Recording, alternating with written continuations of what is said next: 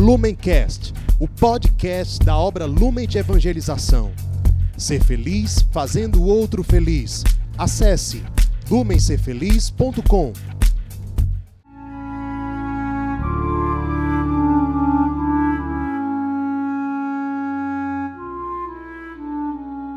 Os santos são sinais da presença do ressuscitado na história. Hoje, dia 20 de outubro, celebramos Santa Maria Bertila Boscardin.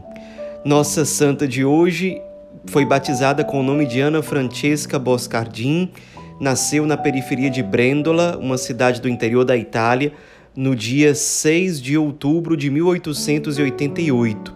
Seus pais eram camponeses muito pobres. Ela, durante a infância já, ajudou muito seus pais nos trabalhos na lavoura, também trabalhou como empregada doméstica para ajudar a família. E desde criança também tinha uma grande sensibilidade para a oração, uma fortíssima devoção à Nossa Senhora. E também muito jovem, ela discerniu o chamado para a vida religiosa consagrada. Então, com 16 anos, ela ingressou na congregação das mestras de Santa Doroteia, que também eram chamadas de Filhas do Sagrado Coração. Ficava na cidade de Vicenza, que era perto da cidade natal dela. E ali no convento ela trabalhou durante muito tempo como cozinheira, ao mesmo tempo em que ela estudou enfermagem. Quando ela fez os votos religiosos, ela adotou o nome de Maria Bertila.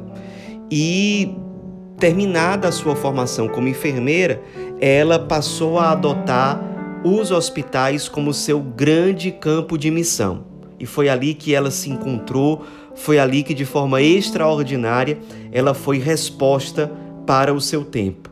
Em primeiro lugar, ela trabalhou no Hospital de Treviso, na Itália, onde ela passou a se dedicar de forma extraordinária e heróica aos doentes, principalmente crianças e vítimas da Primeira Guerra Mundial que assolou a Itália de várias formas.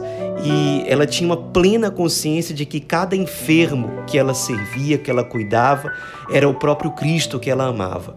E ela se dedicava assim, era comovente, as pessoas Muitas pessoas se convertiam com o testemunho dela no cuidado com os doentes. Ela aproveitava para evangelizar cada doente, rezar com cada um deles. Sempre tinha uma palavra de esperança, de conforto, de consolação, de ânimo também para os profissionais de saúde que trabalhavam com ela, que muitas vezes desanimavam diante das tragédias, diante das provações, diante de tanto sofrimento que havia no hospital, sobretudo por conta da Primeira Guerra. Então ela sempre animava aqueles que trabalhavam com ela, era uma grande resposta mesmo para aquela situação. E muito jovem ainda, com 22 anos de idade apenas, ela pegou câncer. Era o ano de 1920 e ela ficou realmente muito debilitada, mas ela teve uma sabedoria que foi aproveitar aquela situação de sofrimento primeiro para ofertar aquela dor pela salvação das almas e pelos doentes que ela havia servido e por aqueles que ela não podia servir naquele momento, porque ela estava adoentada. E segundo, ela sentindo na própria pele as dores da enfermidade do câncer, ela sentiu crescer dentro dela uma compaixão ainda maior pelos enfermos, porque ela passou a experimentar em si de uma forma muito clara aquilo que ela sabia que os enfermos que ela servia experimentavam. A gente deveria aprender isso com ela. As dores, as provações, as dificuldades que nós enfrentamos na vida devem fazer crescer na nossa alma o sentimento de compaixão diante da dor do outro.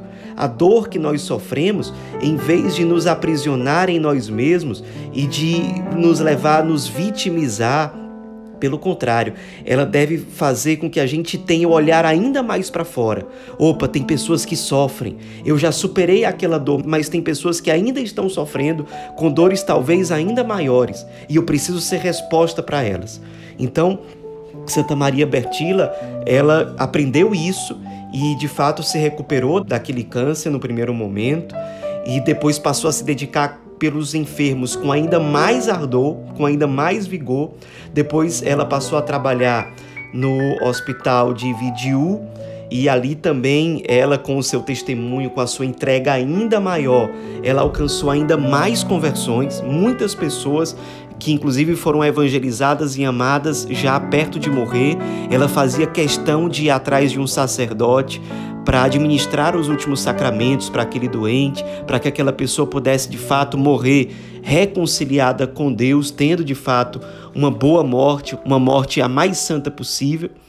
E depois de mais alguns anos, já com 34 anos de idade, o câncer voltou nela. Ela também se debilitou muito novamente e dessa vez ela não resistiu e morreu no dia 20 de outubro de 1922, deixando muitas pessoas que a tinham como de fato uma santa que já praticamente depois da sua morte já a veneravam como santa, indo visitar o seu túmulo e já conseguindo várias graças a partir da sua intercessão. Sua beatificação não demorou, aconteceu 30 anos depois, mais precisamente no dia 8 de junho de 1952, por intermédio do Papa Pio XII, e menos de 10 anos depois, Papa João XXIII a canonizou no dia 5 de maio de 1861. Nos inspiremos nessa grande santa, de profunda simplicidade, profunda humildade, de origem pobre e que tinha tanta compaixão, tanto amor pelos enfermos e que encontrava a cada dia o Cristo em cada doente, se fazendo um com eles, amando, socorrendo, evangelizando, lutando e se ofertando pela salvação das almas. Santa Maria Bertila Boscardim, rogai por nós.